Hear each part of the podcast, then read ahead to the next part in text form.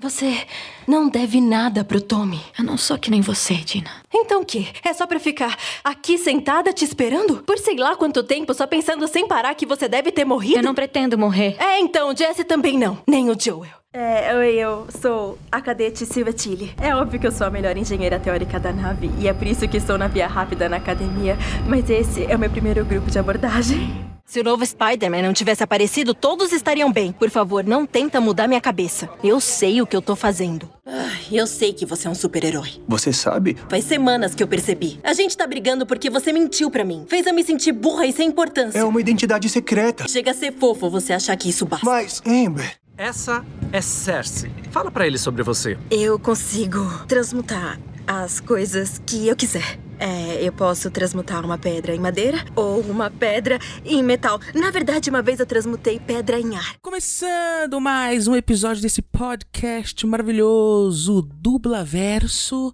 E hoje eu trouxe uma super, hiper, ultra, mega power convidada aqui. Estou, confesso que estou muito nervoso, que é a grandíssima Bruna Mata. Oi! Nervoso por quê? Tá tudo certo, tamo junto. A gente tá com, com, conversando com o ídolo aqui, tendo essa possibilidade aqui, essa oportunidade de estar aqui, aí acaba batendo nervosismo, mas aí vai passando com o passar do, do programa, né? Bruna, eu queria estar tá te agradecendo publicamente aqui de você ter aceitado esse convite, de você ter separado um momento do teu dia para conversar comigo, pra uh, girar esse, esse conteúdo muito bacana aqui pra audiência, né? Porque hoje em dia a gente tem muita gente que gosta de dublagem e tá, ter vocês, dubladores, atores, mais próximo da gente é, é, sempre muito, muito, muito bacana. Ah, eu que, que agradeço, imagina, o carinho com, com nós, com a profissão, comigo, imagina, falar ídolo, tá louco? eu sou gente da gente, imagina. Que, mas eu fiquei muito feliz, muito feliz pelo convite mesmo. Pô, que legal. E, Bruna, então, eu queria começar, eu gosto de começar pelo começo. Então, eu queria, eu queria entender também o seu começo. Antes de a gente entrar todo naquela parte da dublagem si, especificamente, eu queria saber se você se recorda ou se lembra qual foi as suas primeiras manifestações artísticas. Ah, foi na infância mesmo. Eu sempre fui uma pessoa que gostava de atuação e de arte, de palco e música e pintura. Sempre fui do lado da arte, né? E desde criança, eu, eu sempre quis fazer teatro. Aqui, naquela época, não era as coisas não eram tão acessíveis, eu também não sabia que eu podia ficar pedindo coisas, e quando eu pedia coisas, sempre era negado. Então, na escola, eu tive um pouquinho de, da possibilidade de fazer teatro, estudar teatro. E aí eu, em casa mesmo, que são coisas que hoje eu reconheço como uma, uma atriz dentro de mim que nasceu comigo. Sim. Eu ficava assistindo, por exemplo, Tiquititas. E aí eu ficava brincando que eu era uma das Tiquititas e meio que atuando junto com elas, sabe? Talvez toda criança faça isso. Mas aí eu, eu fui fazendo algumas apresentações de teatro na escola e ali eu falei, gente, é isso. E daí eu conheci a dublagem. E aí eu tive mais certeza ainda que era aquilo que eu queria. Só que demorou um tempão para eu conseguir, de fato, tentar a profissão, né? Mas esse contato, esse primeiro contato foi na, na infância. Pô, que legal. Tu tinha costume, tipo, de desenhar, cantar, outras coisas além da atuação? Cantar, sim. Desenhar, eu gostava de desenhar, mas eu sempre fui muito ruim. Nossa, eu não consigo fazer um coração direito. Eu sou péssima. Pintando até que não. Mas desenhar, olha. Não, mas que bacana que pelo menos você gostava, né? E tal. Deixa eu te fazer uma pergunta. Hoje em dia a gente sabe que, tipo, tá muito fácil você, tipo, encontrar informação na internet. Como é que eu faço para me tornar dublador e tal. Então, como que foi essa tua entrada, essa tua jornada até os dias de hoje? E se, tipo assim, atualmente você vive exclusivamente da dublagem? Exatamente. A gente não tinha muita muito acesso, né, às informações e eu conheci a dublagem por acaso, porque eu gostava de um desenho que, que é um anime também, né, que chama Sailor Moon e passava nos anos 90 começou a passar nos anos 2000 com uma voz diferente e eu não entendi no, no primeiro momento por que que tava estranho. Até que eu entrei nessa época, já tinha internet, mas era uma internet que a gente usava internet de escada. Só Nossa. podia entrar assim de madrugada e não tinha sites, né, sei lá, não tinha um Facebook, não tinha Twitter, não tinha nada disso. A gente entrava no Mirk, que era um programa que tinha. Era tudo muito arcaico, assim. E eu sei que numa dessas eu achei um fórum de Sailor Moon. E aí o cara tava falando que era dublagem, né? O pessoal tava falando da dublagem. Aí eu falei, ah, isso existe. Daí caiu aquela ficha de que existiam pessoas que estavam atrás da tela fazendo as vozes, traduzindo um produto que não era da minha língua. Eu falei, ah, tá. E nisso, eu, queria, eu era muito assim. Quando a gente é mais novo, a gente, é, o mundo a gente não tem noção do perigo, a gente não tem noção do que, que são as coisas. Aí eu lembro que o estúdio que passava Sailor Moon chamava BKS. Eu peguei uma lista telefônica, tava lá dubladoras. E tinha o número de algumas casas de dublagem. E eu peguei o número da BKS e liguei. E falei: Olha, eu sou fã de Sailor Moon, quero dizer que o nome tal errado. Aí no outro dia eu ligava: Olha, eu queria dizer que a voz de Fulano errado. Aí no outro dia eu ligava. Aí uma dessas, a moça falou assim: Menina, quem, ó, vem aqui, vem aqui para você ver que não é assim que funciona a coisa. E não é mesmo, né? A hora que a gente co que começa a passar o produto na televisão já foi dublado há meses, assim. Ou então. Sim, sim. É, não é. A, a, assim. Produtos tipo. Os produtos, os novos, as novas séries da Marvel, que é uma semana é um episódio, realmente, a cada semana eles dublam um episódio por uma questão de confidencialidade, mas naquela época não. Nessa eu conheci a dublagem pela BKS. Só que a primeira vez que eu entrei no estúdio foi na Sigma, por quê? A antiga voz da Sailor Moon era a Marli Bortoleto.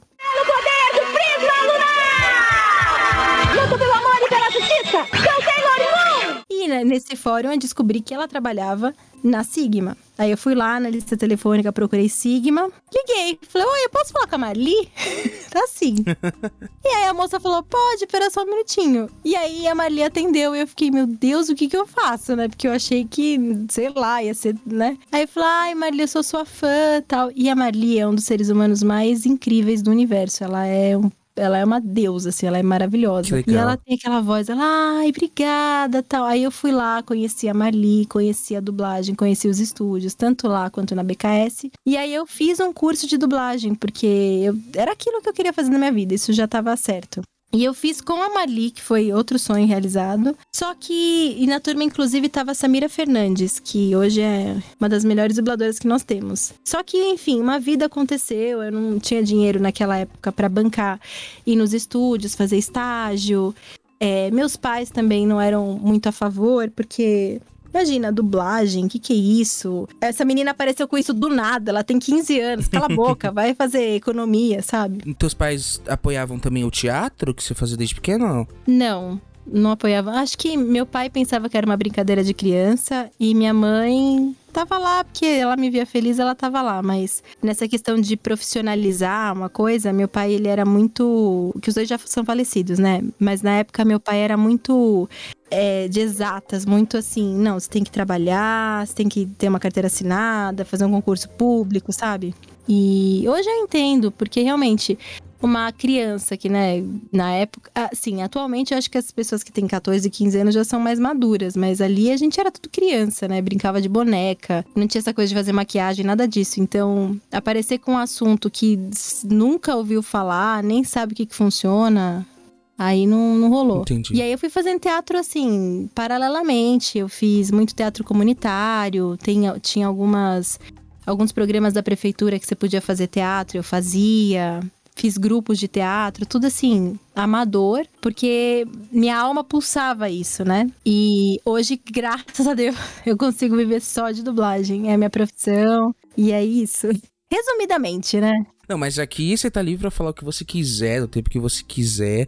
É só pra gente entender todo esse contexto mesmo, né? Porque você tem personagens muito, muito bacanas. Então, são cerca de quantos anos já de, de, de carreira, assim? Sete anos, mais ou menos? Sete anos e meio. Porque o que aconteceu? A primeira escala que eu tive foi na uma estúdio chamado Wood Video com a Luciene, maravilhosa ela. E foi em mais ou menos, sei lá, novembro de 2013. A segunda escala que eu tive da vida foi com a Samira Fernandes na, TV, na SP Telefilmes. Foi em dezembro. Beleza, isso foi em 2013. Só que eu demorei mais de seis meses para ter a terceira escala, que eu só fui ter em junho, julho de 2014. Então eu começo a contar a partir dessa terceira escala que veio, que daí vieram outras e aí foi fluindo, sabe? E nesse meio termo, assim, tipo, de uma escala para outra, tu tinha que também, né, trabalhar e outras coisas, você é formada em uma coisa. O que, que você fez da vida antes de tudo isso? Então, eu acabei estudando publicidade. E eu acho que publicidade, como administração, é aquela faculdade meio coringa. A pessoa não sabe muito bem o que quer fazer, faz essa faculdade.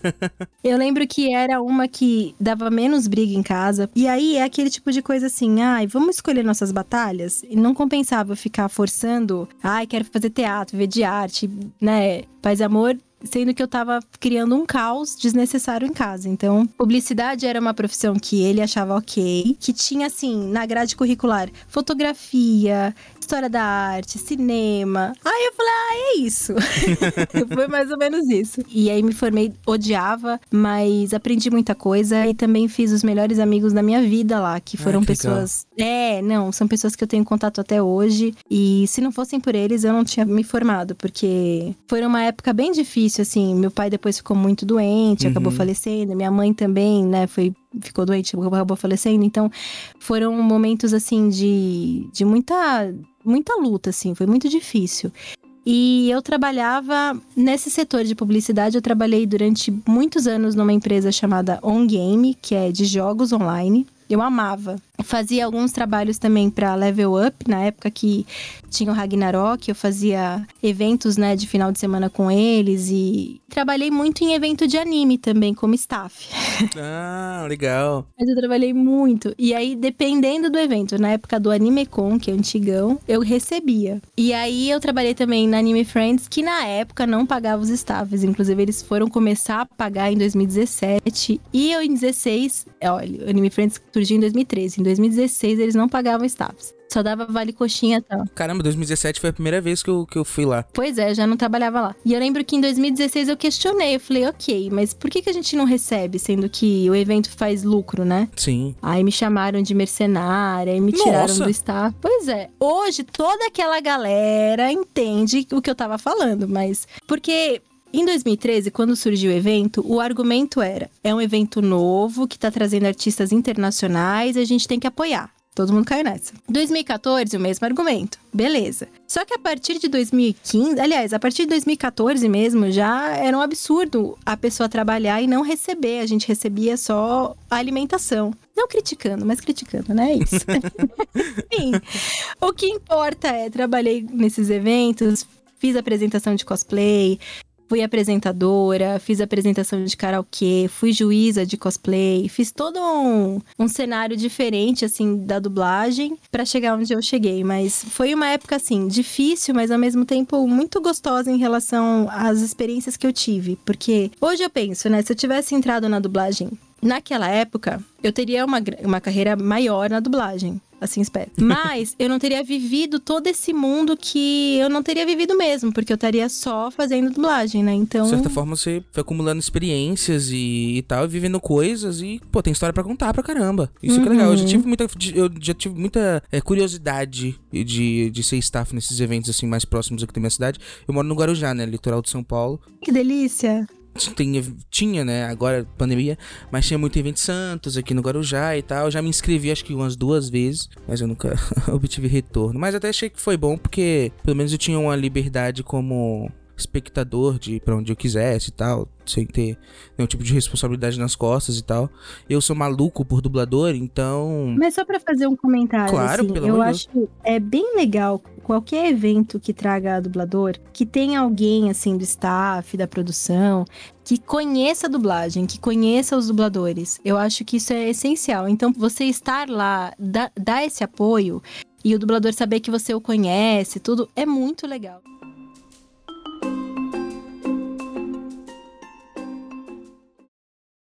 Não sentamos aqui juntas desde que se tornou capitão. Lembra quando nos tornamos colegas de quarto? Eu senti muito medo por dividir o quarto com uma motinada tão famosa. Eu acho que. Eu acho que eu fiquei acordada de noite com medo que você me esfaqueasse pelas costas ou coisa assim. Você quer voltar, não quer? Quero sim. Porque sempre achei que eu fazia isso por mim. Mas então eu recebi minha insígnia. E eu comecei a me perguntar se era isso mesmo que eu queria ou se eu só queria ser vista. Vou sentir falta de ver o seu rosto. Não, não é para sempre.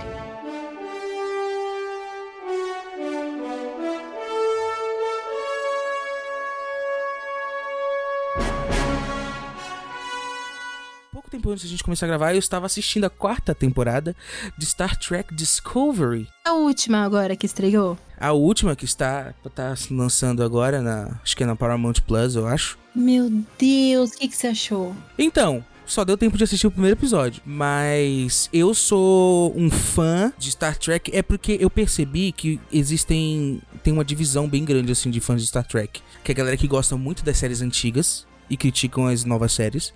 Só que são as novas séries que renovam a, a cartela de novos fãs de Star Trek para manter a parada viva, né?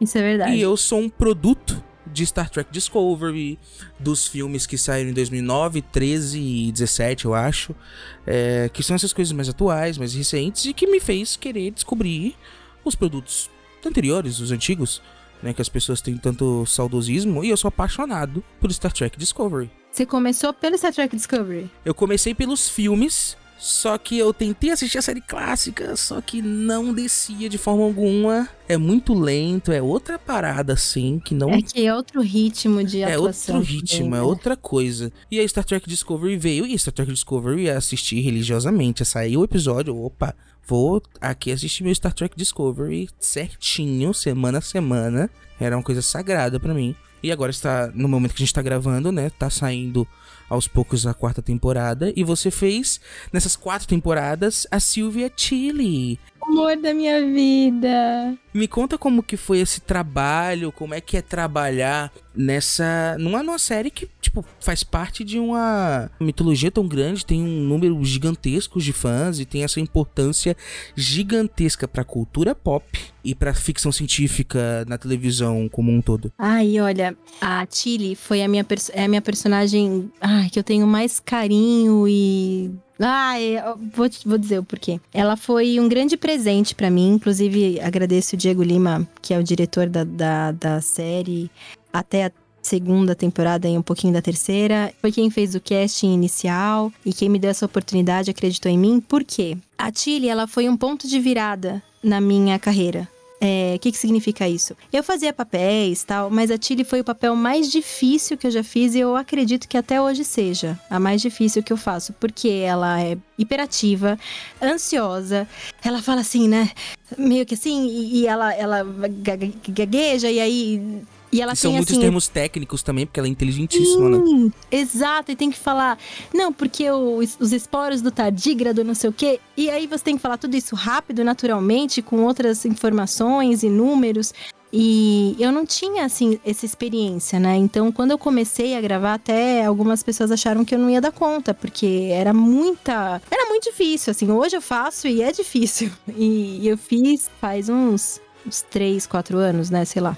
Então, foi muito importante pra mim. Eu gosto muito dela. Eu acho que ela, eu tenho muito, muita coisa em comum com ela com essa questão da de ter sonhos, de querer, sabe, conquistar um objetivo e de se entregar para aquilo que ela gosta e, e ser muito empática com as pessoas e ser ansiosa, que eu sou ansiosa pra caralho, eu sou super desajeitada, eu sou muito insegura, então é uma personagem que eu guardo com muito amor e eu acho a história dela, a trajetória dela maravilhosa.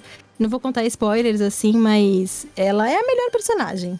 E ela é engraçada, além de tudo, ela é demais, engraçada. demais, demais. Ela traz essa parte cômica, né, da história. Pô, eu adoro e foi engraçado porque, sabendo de outros trabalhos que você fez e assistindo Star Trek Discovery, eu não consigo enxergar a Bruna Mata fazendo essa personagem. É, tua interpretação tá muito bem colocada, tá muito diferente. A tua voz, eu não sei. é, eu fico comparando, eu fico muito tipo com a Dina na cabeça do Last of Us 2. Sim. Né? Eu fico colocando uma coisa do lado da outra e falo, pô, não encaixa, não, não é a mesma coisa, não é a mesma. A mesma voz mesmo. Não, não tem. é, eu, eu não sei o que, que a Bruna faz aqui pra ficar tão diferente. Ai, a interpretação é. eu é não o sei se tu percebe isso também. Tu tem costume de assistir as tuas produções, tuas, tuas dublagens? Eu tenho, tenho sim, porque é importante pra gente. Porque quando você faz, você não tem muita noção de como ficou. E quando você assiste, você fala, ah, ó, pode melhorar isso, né? Isso aqui ficou legal. É importante pra conhecer, né? É importante assistir dublagem num todo, assim, não necessariamente porque eu fiz. Mas esse elogio que você fez foi a melhor coisa que eu podia ter escutado, porque o- acho que o mais gostoso de um dublador ouvir é justamente isso, porque A ideia é a gente dar a nossa voz para o personagem e não sermos o dublador do personagem, faz sentido? Então, é um negócio, é tipo Chaves. Você, tudo bem, você, ama dublagem e tal, mas quando você assiste Chaves, ou a maioria das pessoas, você esquece que é dublado. Total. Total. E isso que é a magia, quando você esquece que tá dublado, você esquece da dublagem, esquece se a voz combinou, se tá sincado, se não tá, e você consegue prestar atenção na história porque tá bem dublado. E esse é o objetivo. E, e quando você não consegue ligar muito quem dublou, isso é muito legal, que é sinal que a gente conseguiu entregar bem a característica do personagem e largou um pouco da característica do ator. Isso é muito legal. Então, muito obrigada. De nada, pelo amor de Deus. Você, você aceita muito mais elogios do que isso, porque realmente é uma personagem muito legal, muito legal. E tu, te, e tu comentou certamente essa coisa da, da dificuldade dela falar rápido, de termo técnico. É, ela tem sacadas muito interessantes e é, é muito incrível você ver, você não enxergar né, o, o, ator que está atrás e sim só o personagem exclusivamente, é bem esse exemplo que você deu de esquecer totalmente que está dublado.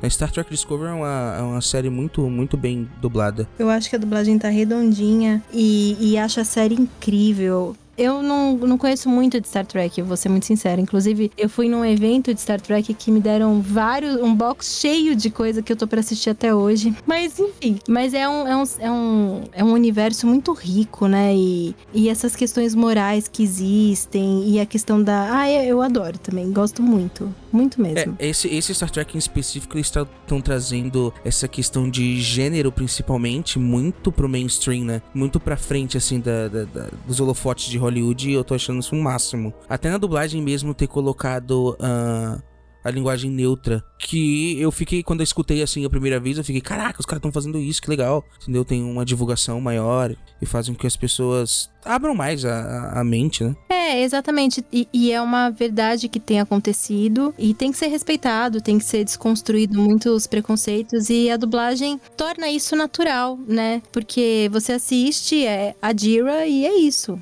Não é a Adira ou Adira, é Adira. Acabou. E acabou, e é isso. E, e assim como existe isso, existe. Existe má, existe tá. Você entendeu? Assim, de. Não é o má de o Mário, é o má. A má. Não, é má. Entendeu? Não sei se foi muito claro.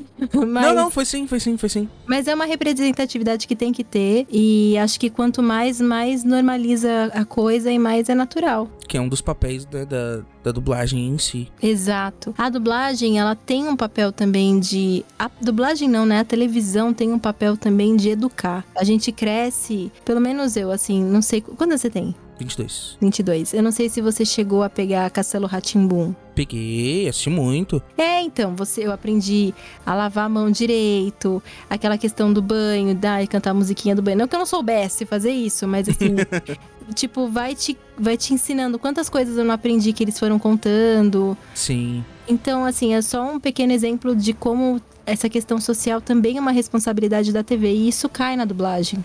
A gente acessa uma quantidade de pessoas que a gente não tem noção. Tanto pessoas que, tipo, eu escolhi assistir Star Trek, estou assistindo episódio X, quanto uma pessoa que ligou a TV e tá passando ali um, um sei lá, um reality show de casas. Você pode ensinar alguém dessa forma.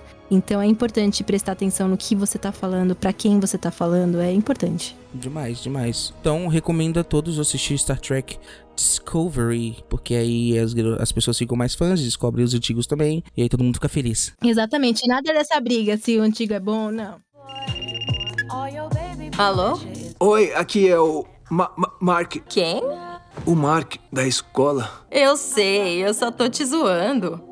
Ah, não. Você achou que era sério? Eu tava me perguntando se você ia ligar. Você não quis dizer quando? Pra mim era uma questão de si. Se eu fui muito agressiva, se você tem namorada, ou se você é um besta que não curte meninas que dão chute no saco de quem te agride. Ah. Uma série que eu assisti recentemente e que foi uma surpresa. Diga-se de passagem, eu vi assim o um trailer e tal, eu não esperava muita coisa, né? Mas a gente tá com muito conteúdo sobre super-herói e essa animação ela trouxe uma coisa diferente, né? Ela é, é para acho que é para maiores e tal, tem muito sangue e tal, que é a série Invencível onde você fez a Amber. Isso. Que é muito legal essa personagem. Ela tipo assim, ela não é só a namorada do protagonista do super-herói, né, do Mark. Tipo, ela é uma personagem muito forte e o interessante dela é que ela é totalmente diferente dos quadrinhos do Invencível. Ela ela é o inverso, assim. Ela era tipo uma patricinha, loira, do olho azul, que era popular da escola e tal. Sabia. E a Amber foi totalmente. Era, ela, era assim. Ela era só isso. Nossa. E foi legal que eles pegaram as características dos atores que dublaram no original, né? Que foi a atriz Zazie Beetz. E aí eles fizeram, eles, tipo, misturaram o traço original dos quadrinhos com os traços do, da galera que eles convidaram pra fazer a voz original. E saiu ah, essa animação que também tá na Amazon e é incrível.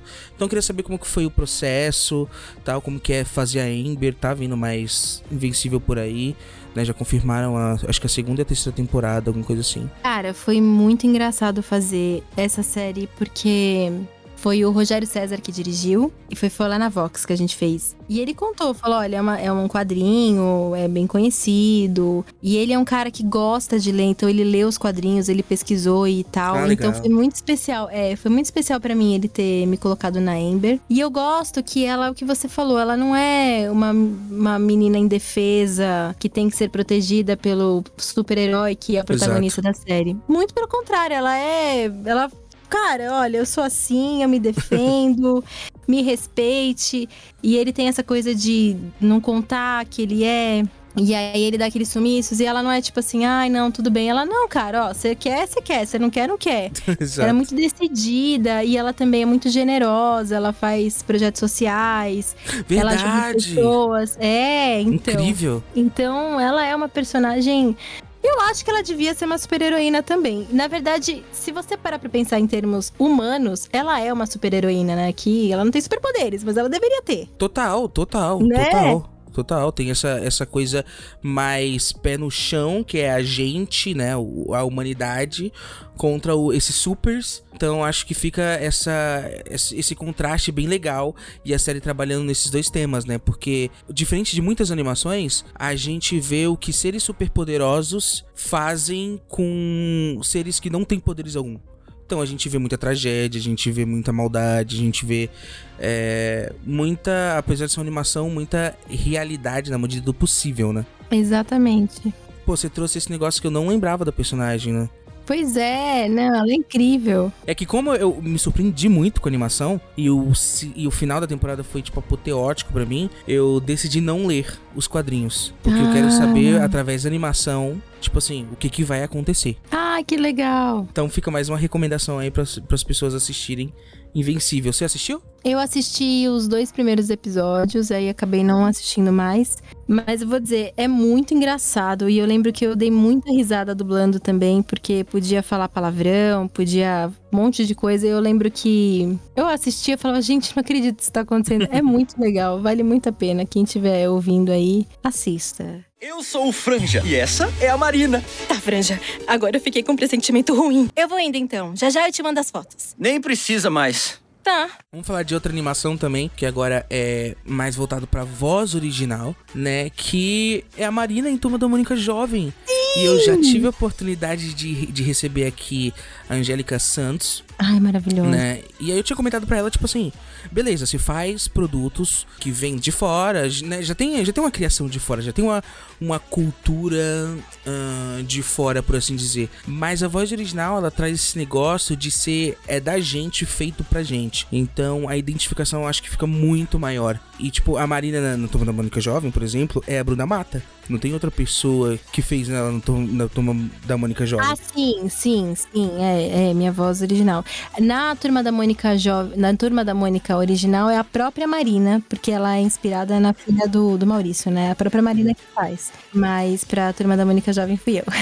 E o legal é que essa personagem agora vai aparecer na, pro grande público, entre aspas, é, porque vai sair esse ano que vem o Turma da Mônica Laços, que é o segundo live action, e vão introduzir a Marina criança ainda, né? Mas acho que então não vai demorar tanto pra ter um um live action também deles adolescentes e tal. Ah, eu acho que não demora não, viu? Porque a Maurício de Souza, o Maurício, todo, toda a equipe, eles são sensacionais. E a Turma da Mônica, acho que é o gibi, se você perguntar para as pessoas, 90% vai falar que começou a ler gibi com a Turma da Mônica, né? Sim. Quadrinhos, no caso. Tem esse. Eu já vi muita história de gente que aprendeu a ler, né? Exato. Criança com quadrinhos. E muita gente. Tem um, esse esquema da alfabetização, muita gente. Então eu torço muito pra, pra que tenha mais filmes, mais séries, é, live actions.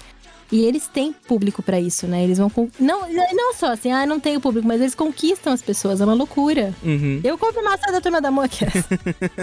Me fala como que é esse processo de voz original, como que é feito hoje em dia. Depende do formato, né? Existem é, algumas formas de fazer a- é, animações do- é, gravadas, né? Aqui a gente funciona na Turma da Mônica é a seguinte: existe um roteiro feito que o pessoal fez do, do episódio, tudo, e a gente faz uma leitura antes da pandemia, né? Agora na pandemia a gente fez tudo separado. Mas na pandemia a gente juntava o elenco inteiro daquele episódio. Geralmente a gente gravava dois por dia. E aí o elenco ia lendo, como se fosse uma leitura de peça de teatro mesmo, né? A gente ia lendo. Cada um lia sua fala tal. E já lia meio que interpretando.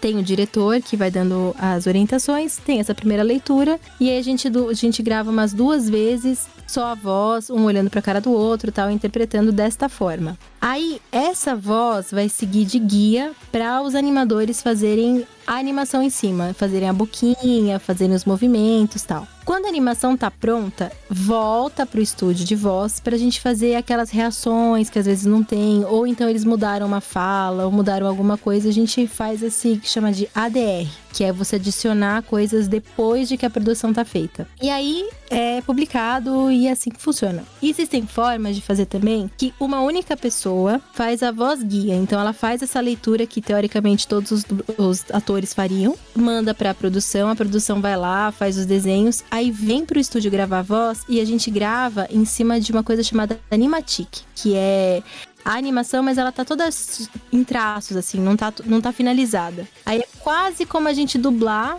em cima dessa voz guia, que vai dar mais ou menos o tempo, né, de que a gente tem que falar, mas você não segue a interpretação, você segue só o tempo que a voz guia tá fazendo e mais ou menos a imagem que você tem.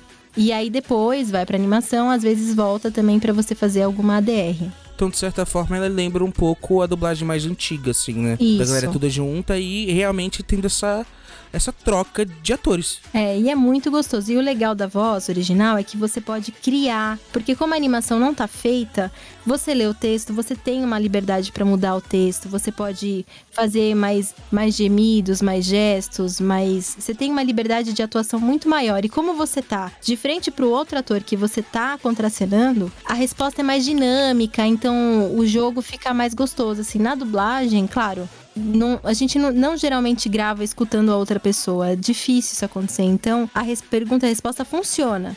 Mas existe uma mágica de você fazer ao vivo, olhando no olho da outra pessoa, que Imagina. traz ainda mais. Né? Você vê, o Irmão do Jorel é genial. E eles fazem esse processo de gravar a primeira voz, animar e depois fazer a DR em cima do que faltar. É incrível, é incrível.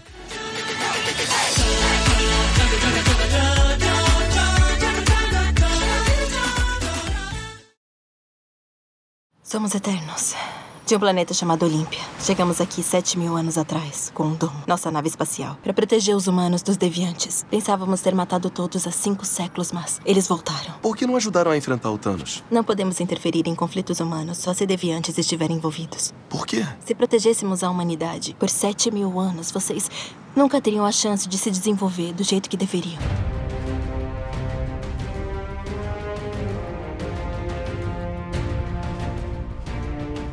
Vamos partir um pouquinho mais pra uma, uma coisa que está neste exato momento da gravação nos cinemas, Bruna Mata, que é Eternos. É Onde você faz basicamente a protagonista do filme, quem, quem a gente tá dos olhos atrás, que é a Cersei. Exatamente, ela mesma, gente. Ela mesma. Ah, nem fala que eu fico nervosa. Que legal deve ser fazer uma super heroína da Marvel, esse universo gigantesco que deu super certo nos cinemas, é super popular e todo mundo conhece.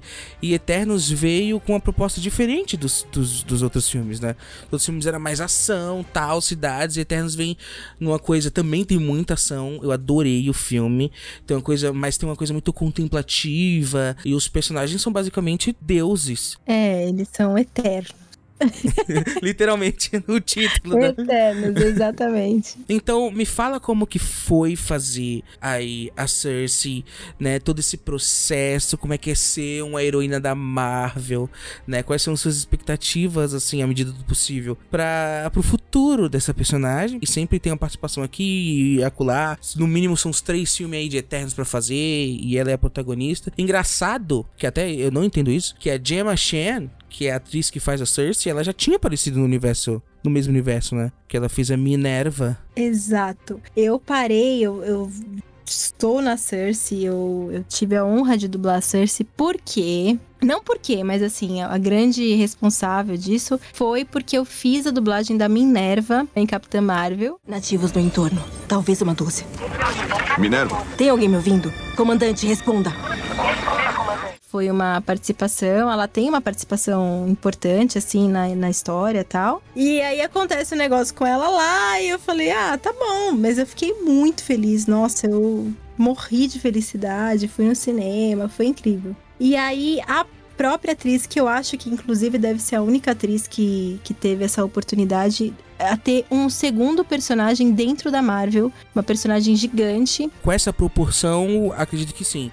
Mas teve outros, outras atrizes, principalmente, que já fizeram mais de um papel no mesmo universo. Ah, legal que eles tenham essa abertura um pouquinho, né? Daí, como eu tinha feito esta atriz já numa, num filme da Marvel, eu fui escolhida para fazer os trailers. Os trailers, trailer de qualquer filme que você imagine, geralmente é feito por vozes temporárias. São pessoas que estão lá para fazer o trailer, mas para fazer o filme geralmente rola teste. Na Marvel, na Disney, é sempre assim, sempre são vozes temporárias pro trailer, trailer e não necessariamente as mesmas vozes vão pro filme. Às vezes sim, às vezes não. E aí eu fiz os trailers e houve a bateria de testes. Geralmente são três atrizes que fazem os testes e eu fiz. E aí me escolheram. Ainda bem. obrigada, obrigada, obrigada. E, e aí eu tive a oportunidade de fazer e foi incrível ter feito. Foi maravilhoso. É uma realização de sonho. Já fui no cinema quatro vezes, eu ainda vou aqui. Ô, louco! Enquanto tiver em cartaz, meu senhor, eu tenho que aproveitar, porque depois.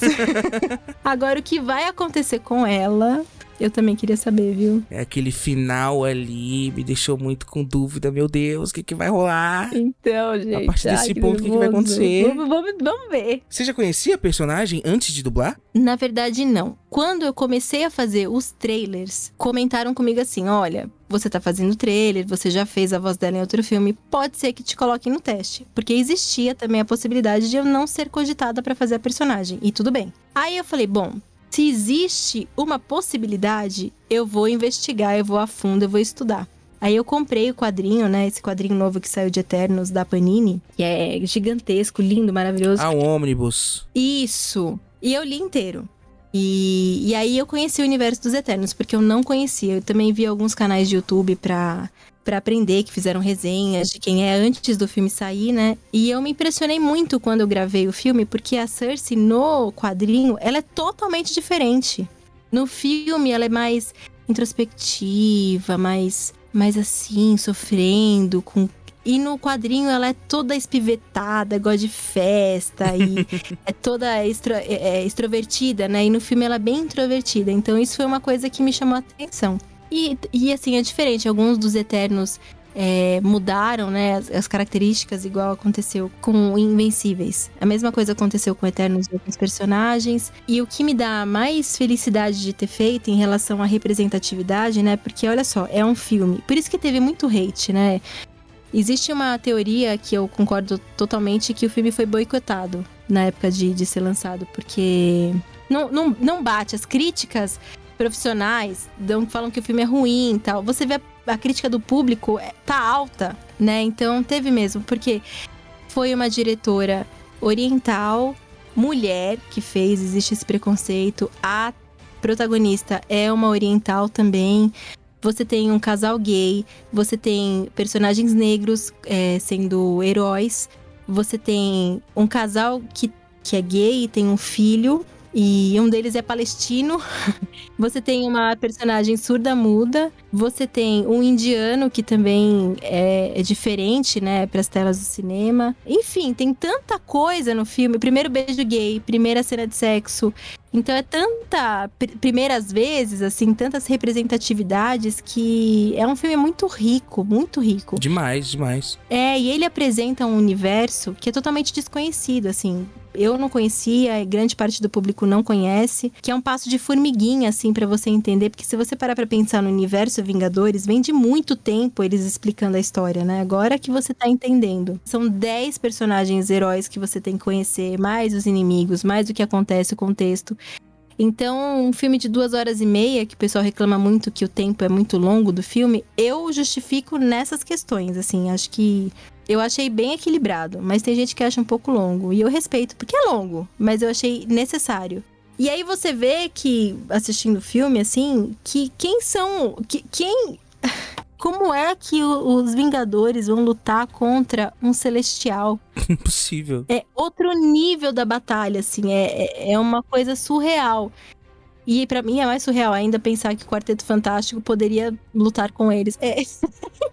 É, né? Então, é porque, tipo assim, quadrinho é uma mídia que a galera já explorou tanta coisa e já fez tanta loucura. E se, principalmente assim nessa época dos anos 60, onde os Eternos foram criados, era um- uma época assim de muito de muita experimentação, né, da- das paradas, de criação das paradas. Então, tipo assim, os caras faziam acontecer o impossível. Agora que esses filmes estão sendo apresentados pra gente, né, e o público dos anos 60 para os anos de 2020 mudou demais, né? Então as pessoas ah, não aceitam qualquer coisa. Então sempre tem explicação pra tudo. Então tuas colocações eh, em relação à duração do filme, tipo, são super, super pertinentes e eu concordo totalmente. E quando você diz nessas, nessas primeiras vezes, né? Eu, o que eu gosto demais e que me emocionou muito no filme é que eles trataram isso como realmente deve ser tratado, como normal. Nenhuma cena é uma coisa.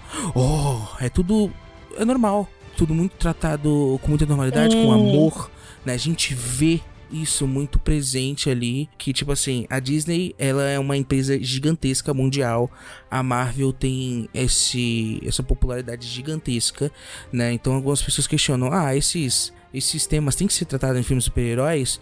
À primeira vista, assim, a pessoa responde que não, mas por por se tratar está sendo feito por uma empresa gigantesca com um universo tão popular, eles são as pessoas ideais pra propagar tudo isso pelo mundo, assim. É o que você falou, tratar com normalidade, não ser tipo, nossa, agora vai ter uma cena de sexo. Não, teve a cena de sexo, passou, não é o foco do filme. É isso que é a questão. É normalizar.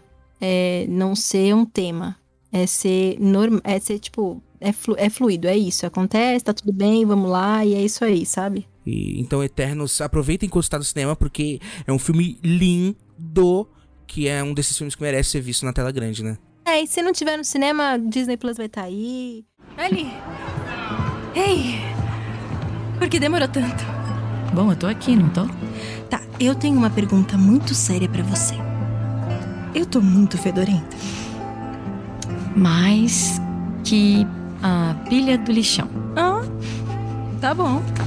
Ah, E agora? que nojo. Você adora. Todos os caras aqui dentro estão secando você. Vai ver, tão secando é você. Acho que tão com ciúmes de você. Eu sou mulher. Não apresento risco. Ai, ele. Eles deviam estar morrendo de medo de você.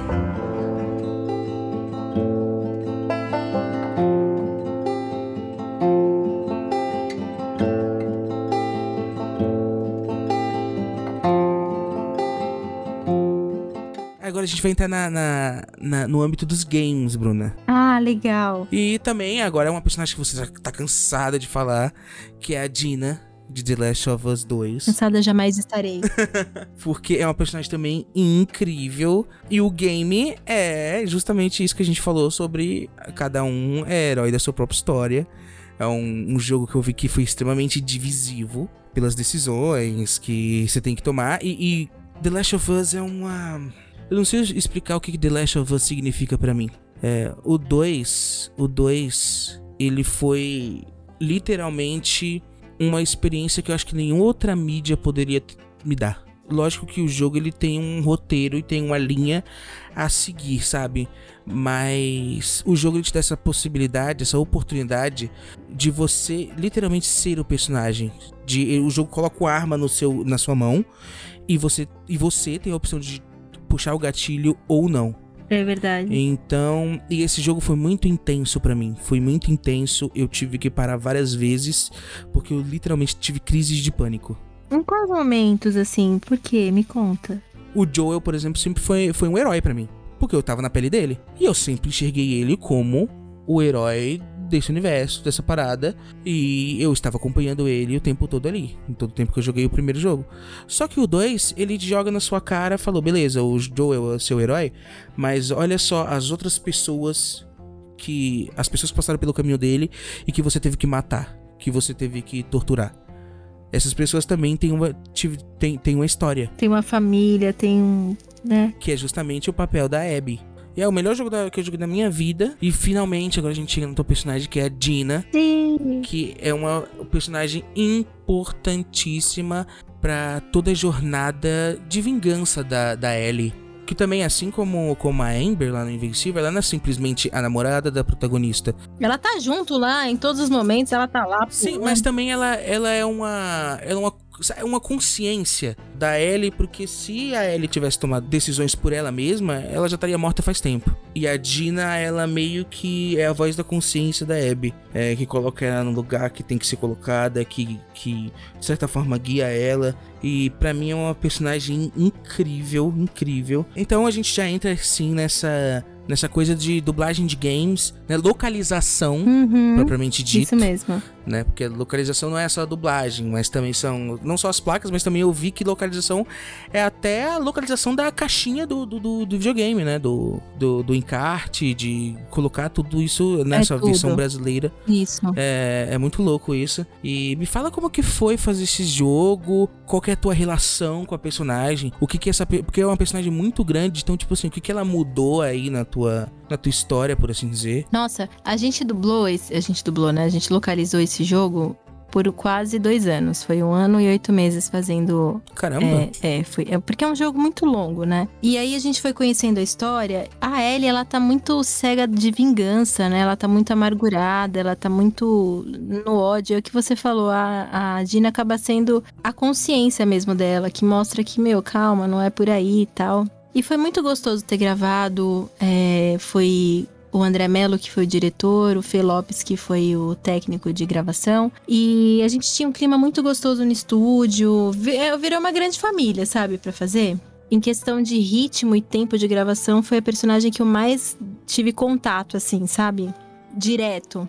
Então, acho que o que mudou na minha vida eu não imagino, assim, eu sabia que a franquia era muito famosa, sabia que era uma coisa grande, mas eu não imaginava a repercussão que teve, tem até hoje. E o público de game, ele é um público diferente, ele é um público que gosta, que joga. É o que você falou, eu joguei, joguei de novo, jogo mais uma vez. E que presta atenção em absolutamente tudo, e tudo é ligado. E quando a gente grava o game, a gente não tem acesso à imagem, né? Alguns cinematics, assim, algumas cenas a gente grava, mas nem sempre a gente grava com ela finalizada ou assistindo. Então, essa montagem de todas as falas de personagens e coisas e história tem que ser muito bem feita. E é muito bom ter esse feedback, porque foi um jogo que ganhou muitos prêmios e a galera gostou, gostou da localização, então. Ai, foi muito legal. Vamos supor, tem o jogo dos Vingadores que tem os filmes, então trazer as vozes dos filmes pra dentro do game é, é legal pra caramba, né? É. Que já é uma coisa que a gente tá acostumada. O jogo, o The Last of Us, não, ele é um jogo. Ele é um jogo pelo jogo. E é muito fascinante, é muito. Eu não consigo. Tipo, eu, lógico que eu consigo entender porque todos envolvidos são bons atores e tiveram bons suportes, bons diretores por trás. Mas é muito louco vocês teriam contato só com áudio e ter saído um resultado tão natural. E o jogo também não, não tem esquema, tipo, voz original de tá todo mundo ali na mesma sala trocando, né? É, todo mundo separado no estúdio. A gente vai, grava. A gente se encontrava assim, quando um ia gravar, encontrava o outro tal, sabe? Mas. Mas no geral era tudo separado. Impressionante. Tu já teve oportunidade de conhecer a, Luísa Caspari? Sim, amo a Luísa. Luísa é uma das pessoas mais incríveis que eu já conheci. Ela é extremamente talentosa, ela é generosa. A mãe dela também é maravilhosa, a Márcia Caspari. Assim, todo o elenco, não tenho uma pessoa do elenco que fala, ai, não gosto. Não, todos são pessoas muito queridas. É, e a gente se encontrava entre as gravações, aí fazia, né, um fazia um comentário de alguém. Então foi muito gostoso. Pô, que legal, parabéns por esse trabalho. Ai, obrigada. Last of Us 2 é o jogo, posso dizer com toda segurança que é o jogo da minha vida. Nossa! Nunca joguei, nunca assisti alguma coisa que me deu tanta, tantas emoções assim quanto The Last of Us 2. Que legal, fico muito feliz mesmo de, de uma certa forma, de alguma forma, ser parte disso, porque é muito especial, né? É muito. A gente. É, é para isso que a gente trabalha, entendeu? pra esse tipo Legal. de coisa. E o live action tá vindo aí, né? E o A live série action tá vindo aí, não sei o que, que vai rolar, vamos ver, vamos descobrir. Então, vamos ver, né? É, o que, o que que eles vão fazer aí, colocar do primeiro jogo, não sei se vai ter coisa do segundo jogo. E aí, se aparecer um Adina, será Então. que Bruna mata ou tenha, vai ter oportunidade de fazer? Não Não sabemos. sabemos. Isso é o tipo de coisa que a gente não consegue saber. Só torcer. Vamos torcer. Vamos torcer, vamos torcer, porque ia ser muito legal. Que jeito de me contar que você é o Spider-Man. E se eu tivesse te matado? Você quer que eu me sinta mal porque você quase me matou? Eu quero que você pare de mentir pra mim. Eu deixei você entrar no Underground porque eu achei que você entendia. O que o Krieger fez com o Rick, a Roxxon tem que pagar. É só desse jeito que eu vou derrotar ele. Você tem que ignorar isso. Não dá. Eu fiz uma promessa. Eu também.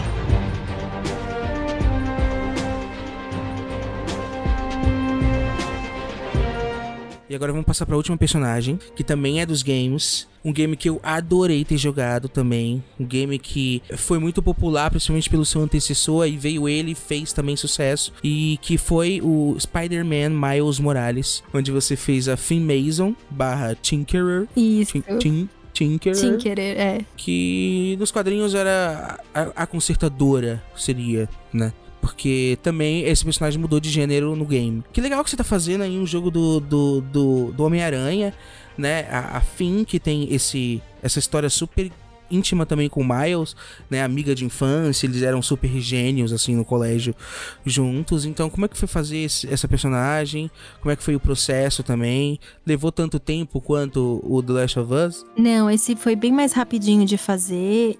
Foram alguns meses, né? E foi muito, muito, muito difícil pra mim fazer. Inclusive, eu preciso pegar um dia pra jogar, porque eu não tenho PS, né? Então eu preciso arranjar. É porque eu, foi numa época muito difícil da minha vida, aconteceu uma coisa bem, bem difícil e eu tava muito mal. Pra você ter uma noção, eu tava com ataque de pânico, ansiedade nessa época e pra eu conseguir gravar, pessoas iam comigo, meus amigos iam comigo pra ficar lá no estúdio durante a gravação, pra eu conseguir gravar e voltar. Foi muito difícil. Imagino. E, e ao mesmo tempo ficou bem visceral algumas coisas, porque eu tentei transmutar isso que eu tava sentindo de ruim, que eu tava vivendo, dentro do que eu podia da personagem, né?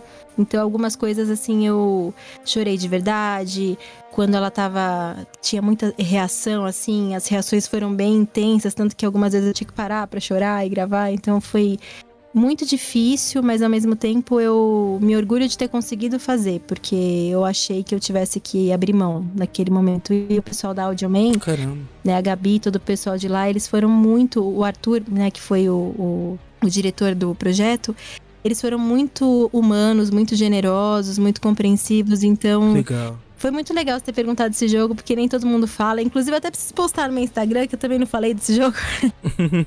Mas eu espero que o resultado tenha ficado bom, porque realmente. Pô, ficou ótimo. E é engraçado você tá falando isso, né? Você tá mo- vivendo esse momento tão difícil, porque é uma personagem desafiadora, principalmente pela história dela. Também é uma história de vingança, né? Ela tá fazendo tudo aquilo por vingança. E imagina, ela tá vingando a morte do irmão, que uma empresa basicamente foi a, a culpada disso tudo. E o melhor amigo dela é um herói que, tipo, impede de. Tem que impedir, tem que proteger as pessoas e tal. E no final da coisa, tô nem aí pro spoiler. Se você jogou, jogou. Se você jogou. É, ouvinte, não Bruna. Amei. É, ela se sacrifica no final, cara. É, é muito, muito legal. Caraca, tipo, olha essa personagem, velho, de um jogo de videogame. A gente tem umas coisas, né, que, que é uma loucura. Caramba, e parabéns por esse trabalho também. Pô, o resultado ficou show de bola mesmo. Ai, obrigada.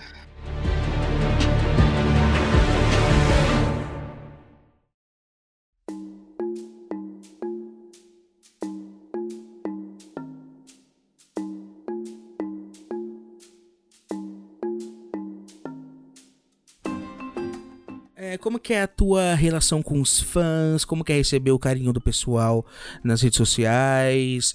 É, se você gosta desse, desse esse, certo tipo de assédio né, nas redes sociais, enfim. Vou ser muito sincera, eu sou uma pessoa extremamente insegura.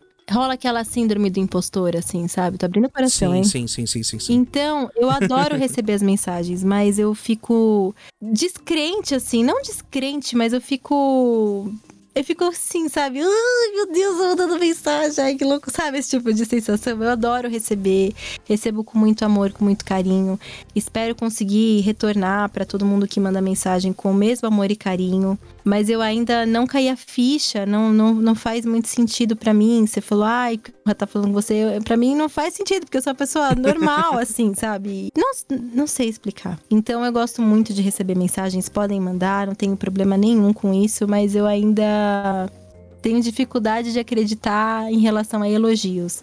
Mas trabalho isso na terapia, não é verdade? Mas eu adoro. É muito. E, e, é legal assim, quando a pessoa.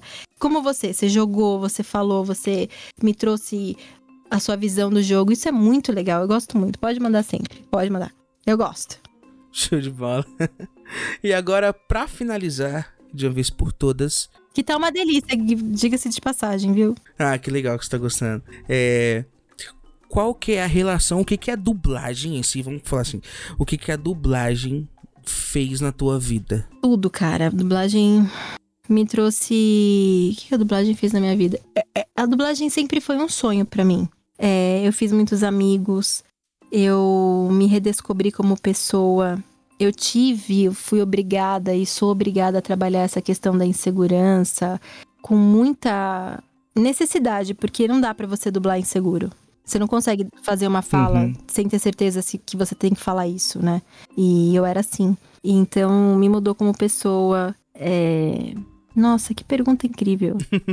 eu acho que é isso. Me trouxe eu para mim mesma. Que legal. Uau. Acho que é isso. É profundo, né? Mas é super real. Nossa, te travei ah, aqui. Que, que legal. isso, não. E... eu acho que é isso. Pô, então, mais não tinha resposta melhor. Fala aí tuas redes sociais pra galera seguir, pra galera Fala do versão geek também. Existe lá a versão geek que você pode procurar em todas as plataformas, YouTube, Spotify, Apple, Apple Music, todos esses. E nas redes sociais eu tô como Bruna Mata com dois T's Dub. Bruna Mata Dub em qualquer outro, qualquer rede social, no Twitter, no Instagram, no Facebook, e é isso. Show, vou deixar pra galera aqui na descrição do episódio, tanto no Anchor, e o Anchor ele distribui para todas as outras plataformas, então vai ter aí na plataforma de podcast, onde vocês costumam escutar o Dublaverso, vai estar aí as redes da Bruna. Então, Bruna, putz, eu não tenho palavras assim para te agradecer mais uma vez por ter separado esse tempo aí pra para mim, para pra audiência, de estar, tá, né, conversando sobre tua carreira, descobrindo novas coisas e tal, é, revendo aqui personagens assim, e obrigado de coração. Foi um tempo assim de, de, de muito proveito e eu só tenho a agradecer. Imagina, eu que agradeço. Obrigada pelo convite, obrigada pela generosidade pela conversa. Para mim foi uma conversa. Foi, foi uma delícia. E se não fosse realmente a vida tão corrida, a gente podia ficar aqui horas conversando que ia ser maravilhoso. Tá de parabéns, foi uma honra imensa te conhecer e te dar uma entrevista. Pô, foi uma honra, uma honra imensa minha tá aqui tendo esse tempo contigo. Beijão, viu, Bruna? Obrigado. Tchau, tchau. Um beijão, bom trabalho. Fica com Deus. Você também. Tchau, tchau.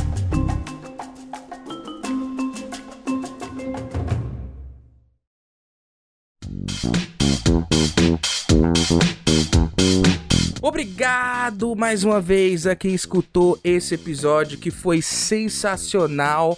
Mais uma vez, não se esqueça de seguir a gente nas redes sociais e também não se esqueça que temos diversas plataformas aí onde o Dublaverso está agregado. Então você pode escutar qualquer episódio em qualquer agregador aí que a gente tá lá presente. Então, mais uma vez, obrigado e até o próximo episódio thank you